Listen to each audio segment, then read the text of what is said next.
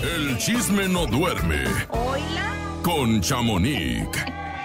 Chamonix, muy buenos días. Te saludamos con mucho cariño en este día tan guadalupano, este 12 de diciembre, y que además estamos eh, conmemorando un aniversario luctuoso, el primero de don Vicente Fernández. ¿Cómo estás? Buenos días, Chamonix. Buenos días, buenos días. Te extrañé, Pues Chamonix. sí.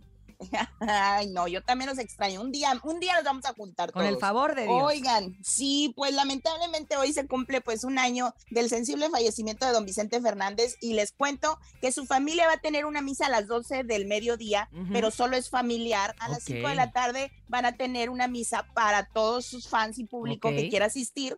Después de esa misa va a haber una kermés para celebrar, pues Ah. la, ellos dicen que para celebrar como a él le gustaba, que era pues Pura ah, fiesta. con todo eso de la música, fiesta, Claro. para no recordarlo triste y llorando porque a él no le gustaría. Eso está Así padre. es de que fans ya saben, quien quiera ir, a partir de las 5 de la tarde, las puertas de, de los Tres Potrillos va a estar abierta para pues celebrar la vida de don Vicente Fernández porque a él le gustaría así bonito. Qué fiesta. bonito, ¿eh? La verdad es que sí vale bastante la pena hacerlo porque pues...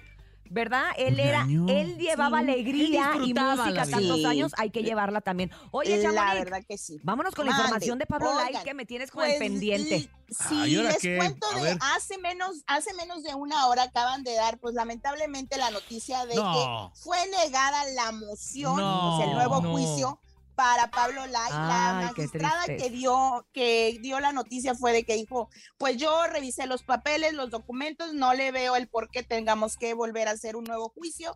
Y pues el juicio está negado, no va a haber otro. Y el día 7 de febrero del 2023 se le dictará pues la sentencia que él va a tener que cumplir, que están pidiendo la mayor, que son 15 años. Qué Oye, ah, difícil eh, eh, el fin de- situación. fue un fin de semana de emoción, de, de como que Ay, ver un sí. poquito luz en el camino, Sí. ¿no? Muchos Pero pero- no, la verdad qué tristeza Sí. porque hay que recordar que viene Navidad, viene Año. Nuevo y lo va a pasar en Sí, prisión. pues. Y tampoco hay que olvidar que ya lleva cierto tiempo en confinamiento, ¿no? Y hasta apenas sí, le van a dictar la sentencia. Sí. Exacto, y eso Ah. pues recordemos que no van a no van a contarse ese tiempo que ha estado pues en arresto Arraigado. domiciliario, así es de que Ah. pues va de nuevo y va de acero y pues el 7 de febrero esperemos que ya le den pues la sentencia porque esto ha sido como que muy largo, Que sea ¿no? una Como sentencia ya definitiva. Yo creo que ya ellos, esta incertidumbre de no saber la fecha, los tiene más preocupados Sí. que si ya estuviera corriendo el tiempo. Oye, y corrió el tiempo bueno. y corrió la gente y toda la gente se fue al Estadio Azteca a ver a Bad Bunny el fin de semana. pues Qué locura, sí. Dios ¡Qué mío. locura! El Berry andaba Hubo vendiendo boletos, gran- revendiendo. Sí, supe. Hubo una gran locura porque pues lamentablemente hay mucha gente que compró sus boletos con anticipación y pues llegaron a las puertas del Estadio Azteca y cero.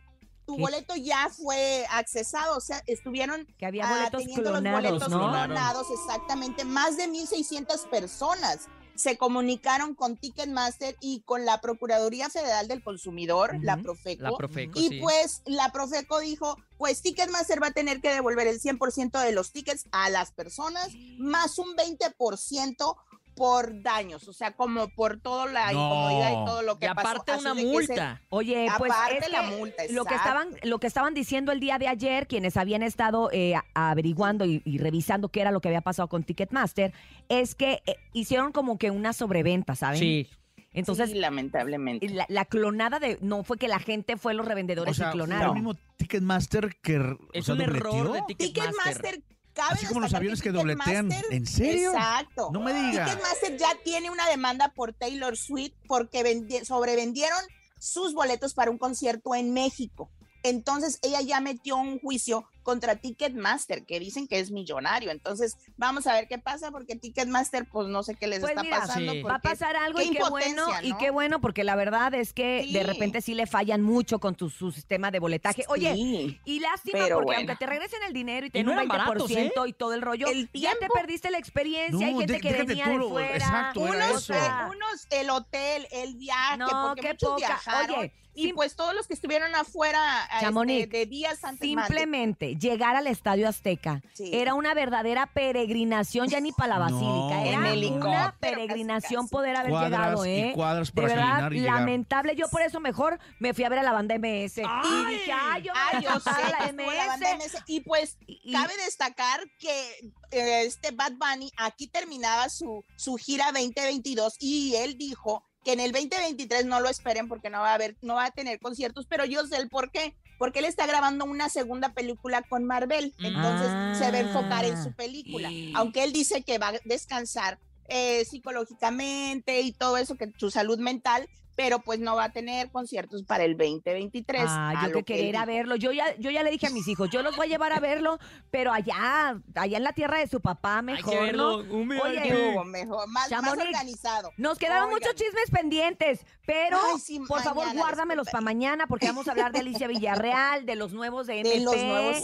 y muchas cosas más, más los que se acumule. Gracias, lo Chamonix. Exacto, bye. buen Un abrazo. día. La- la- la Alicia gracias.